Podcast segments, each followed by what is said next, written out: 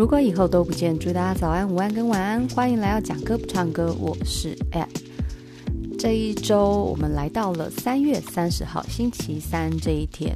这周发生非常多的大事情。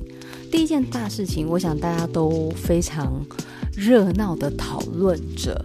这件事情发生在奥斯卡颁奖典礼上。那这整件事情的前因后果，我相信大家在。这个社群媒体上已经知道了非常非常的详细了。不过呢，我还是在这里让大家了解一下这整件事情发生的原委。当时的颁奖人 Chris Rock 刚好看到了威尔史密斯夫妇坐在台前的一个特别位区，那他就决定开了一个玩笑。首先呢。他就提到了，所有人都知道史密斯夫妻他们之间的一个特殊协定，就是开放式关系。那当时提到开放式关系的时候，呃，两个被提到的当事者是开得起这玩笑，那也有大笑回应。但是接下来呢，Chris Rock 他就对这个 Jada Smith 就是开了一个有一点隐私的玩笑。就是说，她的发型很适合出演这个魔鬼女大兵。那当时呢，Jada 的表情不是很好看，但是威尔史密斯的脸更臭。就在 Chris 就是讲到一半的时候，威尔史密斯就冲上台打了 Chris 一个耳光，然后接下来再回到台下。这时候呢，因为 Chris Rock 他还是必须把他的表演给完成，他不能就是吓到然后离开现场，因为整个颁奖典礼还在进行，他就持续的进行他的流程。然后这时候威尔史密斯就在台下大吼说：“你他擦的不要谈论到我的老婆！”那当时整个画面就是非常的尴尬，大家也不知道该说什么。那这个玩笑很私人的原因，是因为 Jada 她是因为自身疾病的关系，所以呢有落法的问题。这对她来讲，就是其实是她很在意一件事，她也因此呢不断的关注掉法的问题。那当时在转播的时候，你就可以很明显看到她的表情没有那么好看了，但是呢却比不上威尔史密斯那个非常火爆的举动。当时的转播单位就是已经慌了，很匆忙的切掉直播讯号，但是就是整个画面是失控的。脸书上很多人的态度跟立场是觉得捍卫自己的家庭这件事是值得赞赏的。那当时我的想法当然也会觉得说，感觉好像蛮真的是让人很感动之类的。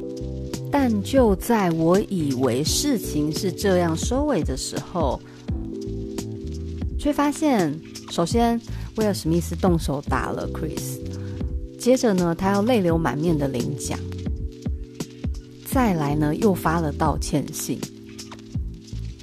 我觉得这整件事情是有点荒腔走板了，已经开始觉得嗯脱台前了，然后剧情跌宕的起伏太大了。接着我看到一个很重要的人，他分享的一个他自己的看法的时候，我才知道说。这件事情不是只是 one by one 的对立，或者是被侵犯的那种不舒服而已。这是一个所有人都出来的舞台。那这个人他发表的看法，其实影响我蛮多的。而这个人，是我非常喜欢的喜剧演员，他叫做金凯瑞。金凯瑞。相信很多人对他的名字是有印象，演过《摩登大圣》啊，或者是呃，我记得他有很多，比如说《阿呆与阿瓜》《王牌天神》《王牌冤家》，他演过真的是非常多非常多的好戏，还有《Yes Man》没问题先生跟柔伊戴斯农一起演的。很多很多很多，一个头两个大，我几乎把他的片子都看完，因为他真的太搞笑，跟亚亚当·山德勒一样，就是我个人非常喜欢的两个喜剧演员。然后两个搞笑方式不同。那金凯瑞呢？他当时这件事后，他发表的这个看法是这样，我念给大家听。中文翻译，他说：“我为现场那些在威尔得奖之后仍起立鼓掌的人感到作呕。”我觉得好莱坞尽是一些没有骨气的人，这明确的向我们表示，好莱坞再也不是什么时髦的小圈圈了。他们应该逮捕他的。Chris 不提告是因为不想惹麻烦，换作是我金凯瑞，我隔天一大早就会宣布控告威尔赔偿我两亿美金。因为那段影片永远不会从这世上消失，它已经随处可见。那种羞辱将有很长一段时间无法抹灭。那大家听到这也会觉得说，哦，因为你不是你被你被就是开玩笑，所以你才讲这这样的话。但是他接下来说的，我觉得很重要。如果你想要从观众席大声表示你的不认同，或是想在推特上反驳什么都没关系。但你不能只是因为对方说了什么就冲上台去赏人家巴掌，这举动来得太突然。只因为威尔心里有一些很沮丧的情绪，我祝他顺心，我跟他没有什么不愉快，他的事业有很好的成绩，但那绝对不是一个好的举动。重点来了，我觉得在这接下来他要说的话非常重要，他给昨晚所有人的荣耀时刻都蒙上了一层阴影。很多人真的付出了极大辛劳才进到那座殿堂，并在众人的目光下得到肯定，凭他们努力的成果获得奖项。当你被提名奥斯卡之后，要经过那些重重关卡，绝非易事。那是你必须全心投入的考验，那真的是非常自私的时刻，让整个活动都蒙上了阴影。奥斯卡，它是影剧的大事。所有的人穷究自己从出生一直到当下的所有能量跟心血，完成了此刻的自己，就渴望被看见、被舞台肯定、被掌声所拥抱。那金凯瑞他的意思表达很明确，当然，Chris 的确开了一个很私人、很不恰当的玩笑，但是他是用说的，而。威尔是用打的，这两件这两个程度并不能相等，而且再来是，你不能在这个大家的殿堂上面去解决你私人的情绪。那当然，你可以对他说的话非常的愤怒，或者是有任何回应，可是那都不应该借着这个舞台来表达，因为这是所有人的舞台，不是你威尔一个人的舞台。那昨天这样一做，其实把所有的焦距啊、重点都放在这场争执，让很多原本可以发生、原本可以让所有人被看见的一个荣耀时刻，被这件事情给消弭了，给给消失了，它已经不再是重点了。这是金凯瑞他整个大意是这样。那我当时看完，我才明白说。这个不再只是吃瓜子、嗑瓜子的材料，他必须探讨就是私人的恩怨与众人的舞台，这是两件事情。然后随着出社会不断不断的时间累积，就会开始认真在想，对，我们还能怎么样的更成熟的去走入这个世界？然后这件事情其实是给大家很大的一个想法，就是原来。那些好像在电影啊、戏剧上面看到那些很远很远的人，他们也跟我们一样，充满了七情六欲，充满了各种无法无法这么的随心所欲的状态，他们也有，这是让我们觉得很，其实是很很生活、很私人的问题。如果当我们遇见，我们会怎么样解决问题？这是一个非常重要的事情。那就在此时，我也看到有一个香港的演艺人员杜文泽，他讲一个很重要事情。他说，这整件事情还好，威尔史密斯是一个黑人。今天如果他是一个白人上台打了黑人脱口秀演员的脸，然后还得到了男主角奖，这件事应该会变成第三次世界大战。他这个比喻真的非常非常的好，因为种族问题一直都很敏感。好在这整件事情有一个最敏感的要素，肤色不是问题，不是变音，所以呢，我们这次能看到的瓜子就少了那么一点，但是也还是非常的精彩，大家真的是疯狂谈论吧。另外一个很有趣的新闻，我有看到，在调查显示，他这个调查是在财经新闻媒体 CNBC 报道，美国新闻与世界报道做了一个调查，发现伴侣关系中与金钱相关的最常见、最哎奇怪为什么会卡词？最常见的谎言是秘密购买、跟隐瞒债务，还有收入不诚实。而且他这个标题很有趣，他说调查冒号十对夫妻中三对存在财务不忠，与爱情不忠类似哦。财务不忠实就是只要关于到金钱上面的问题，都会有意识的不不说出全部的实话。那刚才提到三种最常见的谎言：偷买东西。然后自己可能有卡在什么不愿意说哦，或者在面对正常收入上面有可能高薪低报的问题。但是最重要是他这里提到，通常有负债的情况下更容易产生财务不忠。这就让我想到，我有一个同事，他其实家里非常的曾经非常的有钱。但是这个有钱是曾经有钱，跟我情况很像。我在四岁以前，家里的经济环境是非常非常的好，当时经济起飞嘛，所以在所有人的收入都是非常容易就是暴涨式的收入。那我那同事他以前爸爸妈妈是在做槟榔批发的，妈妈是家庭主妇，然后爸爸是负责做槟榔的中盘商，他们家真的是有钱到炸掉。但是爸爸染上毒瘾。呃，赌赌博的赌，染上赌博的恶习，然后就把自己家里的车一台一台的卖掉，土地也是，然后到最后破产，然后还负债。但是这整件事情都是到债主上门之后，我同事的妈妈才知道。那到后来呢，我同事的整个生长路程都会变得比较辛苦，以至于他后来毕业的时候选择去当志愿役的军人，为家里补贴家用。那我自身的情况也是差不多，就是爸爸跟妈妈在一起的时候，就是他们还有婚约关系的时候，爸爸就只负责花钱，那妈妈呢，也虽然说是管钱，可他管钱方式很奇怪，就是不断的刷卡，然后每个月，当时在民国八十年代初。他们月收入是三四十万，可是是可以就是刷爆十三张信用卡那种状态，所以到后面房子就被法院查封。那当然，妈妈后来就就已经离开，不是哦，还在这世界上，只是她已经不在我身边，然后整个债务都压到我们头上。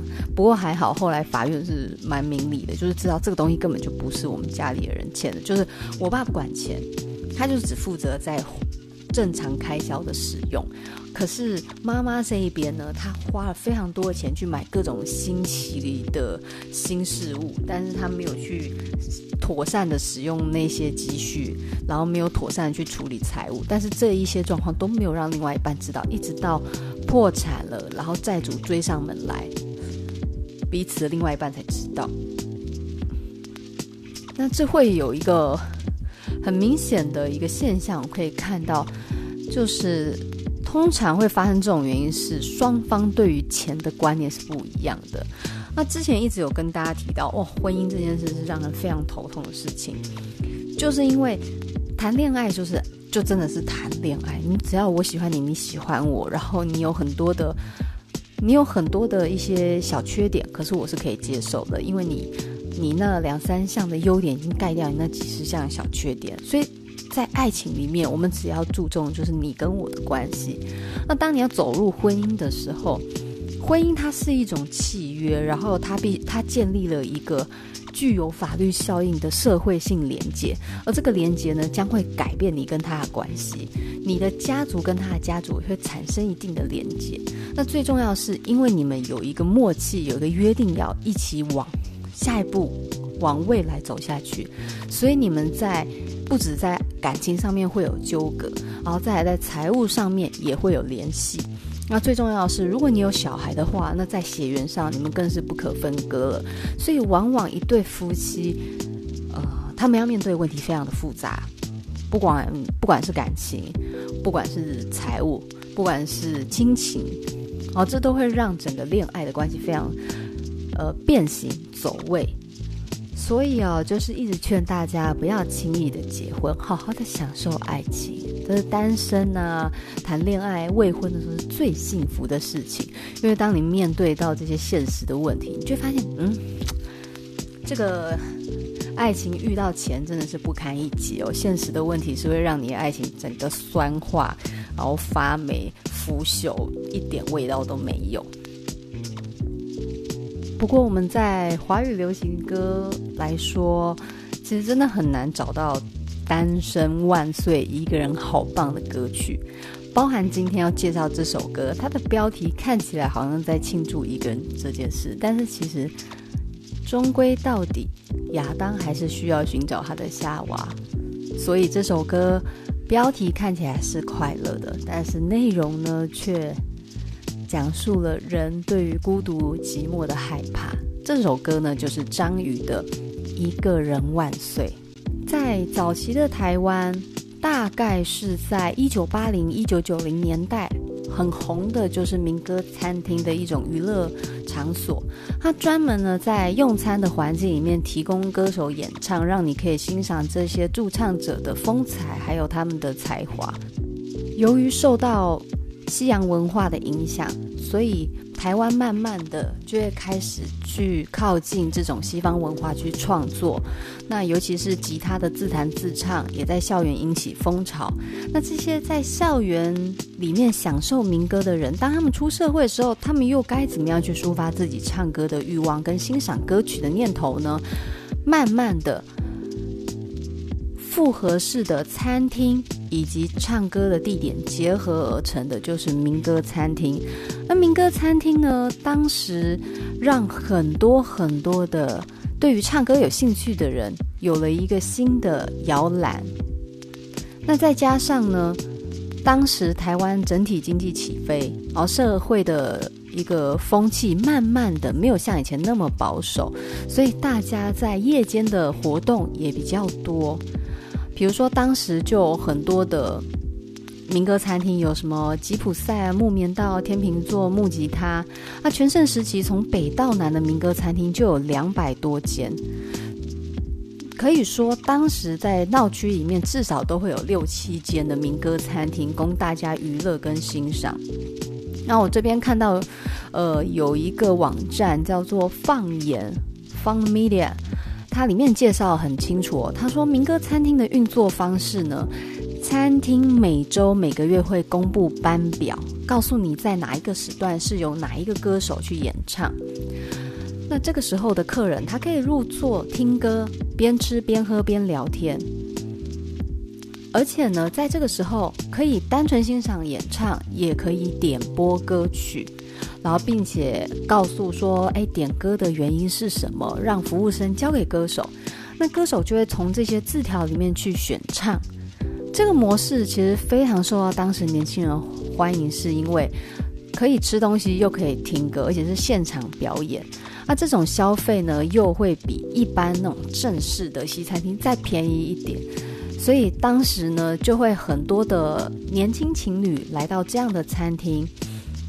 他趁着一种点播这种模式来表达自己对对方的心意，那或者是有时候一群朋友来吃饭，那就可以点播啊合唱，然后炒热气氛。在这种流行音乐文化影响下，其实有非常多民歌餐厅出身的有名歌手。我们在这一个月介绍的张宇就是很有名的民歌餐厅歌手。那由于他驻唱的经验很丰富，所以他在演唱的功力跟现场的表演都是相当的稳定。而且呢，他的音乐作品里面都会有非常浓厚的民歌味道，纯粹的木吉他，还有非常简单的一个唱腔，都会让人去在他的歌声里面，仿佛跟他在一个空间，然后看着他在你眼前演唱着，那种感觉是非常。亲近非常有人的味道，而不只是一个舞台秀的形式。而这首《一个人万岁》呢，就是很简单的木吉他自弹自唱。这首歌曲歌名叫做《一个人万岁》，但是实际上并不是我们想象的那种万岁。好，那我们就进入到这首歌喽。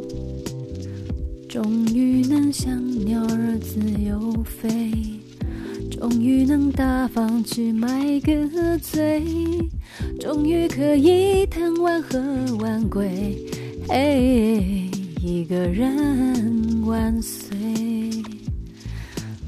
终于能像鸟儿自由飞翔，然后终于不用再顾忌要报备几点回来，然后可以很开心的直接就出去外面喝个酒，然后不用去交代自己的行踪，哦终于可以留恋在夜色的迷离，不用再顾忌家里还有一个人等你，嘿嘿嘿，一个人万岁，然后再来，终于不必再陪你逛街。终于不相信还能再睡，终于不必什么都宝贝，伴着你远的看不见。我相信很多男生都很受不了陪女孩子逛街吧，因为男孩子目目的性。可是我觉得有时候说说男生女生，其实这个是有点偏颇的，因为。女生里面也会有目标目标导向的消费，也会有像男生一样随意走马看花式的消费。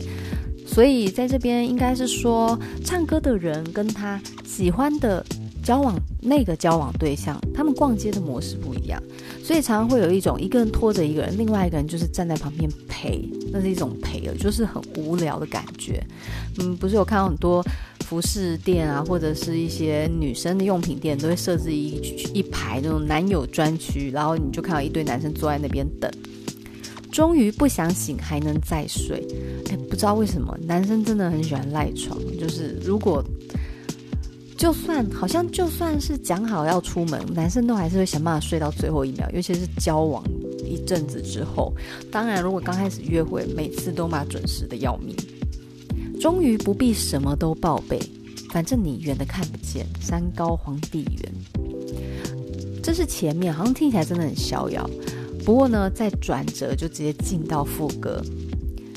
可是，在一转眼，过了再度诞生的新鲜，一思一想，一言一笑，没人分享也无谓。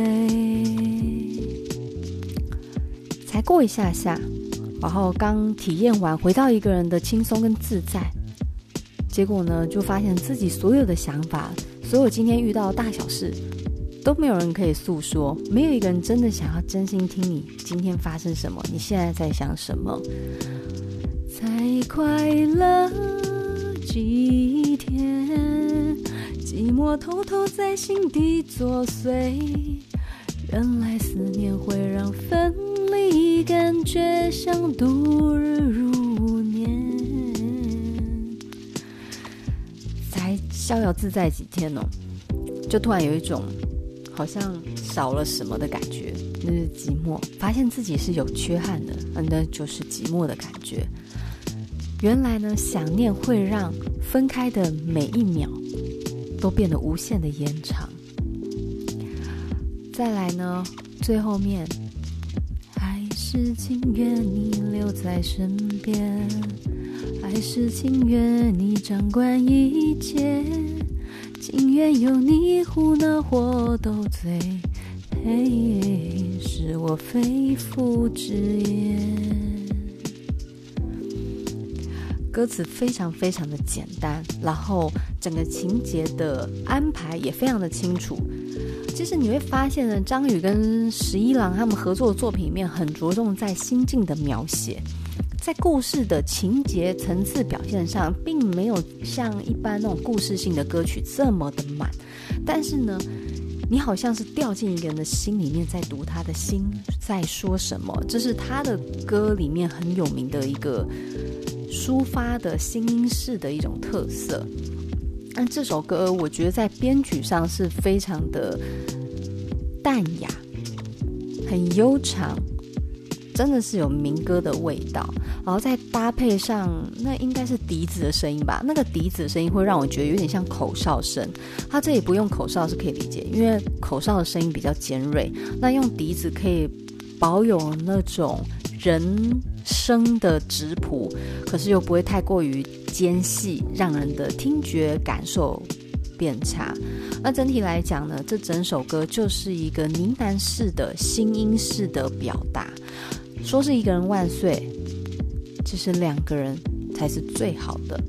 那当然，我现在的心境状态来讲，我觉得这首歌太太 emotion 了，太太有爱不可的感觉。因为真的有时候一个人很棒，一个人做很多事都超棒。比如说，一个人发呆，一个人想事情，一个人追剧，一个人泡澡，一个人吃饭，没有。不不一定要，就是好像一定要有爱才会圆满，那当然是我现在心境了。不过这首歌的确也让人觉得是温暖的歌曲，它会让你去反省、去醒思，一个人真的好吗？有一个人啰里吧嗦的关心你不好吗？嗯，我很怕烦，所以我真的超怕烦。我怕管，又怕烦，又怕人念。我超讨厌别人对我碎碎念，只要一念我就俩攻，而是大俩攻，大发雷霆，真的是凶到炸掉那种。跟我爸一样，因为我我跟我爸都是那种，只要有人碎碎念就会抓狂的，然后话都讲很绝，就是 OK fine。你就不要啊，就分开啊，就是就是这么凶的，然后也没有什么报备，或者是有的没有的，就是我们的日，我跟我爸的生活作息非常规律，而我们有时候会心血来潮去做什么，但是基本上我们都有自己的，我们不会突然消失，该讲都会讲，至于什么买醉倒不会，没有这种不良习惯。买醉哦，买醉算不良习惯吗？好像也不一定。叫品酒，不要买醉，因为买醉很容易出事。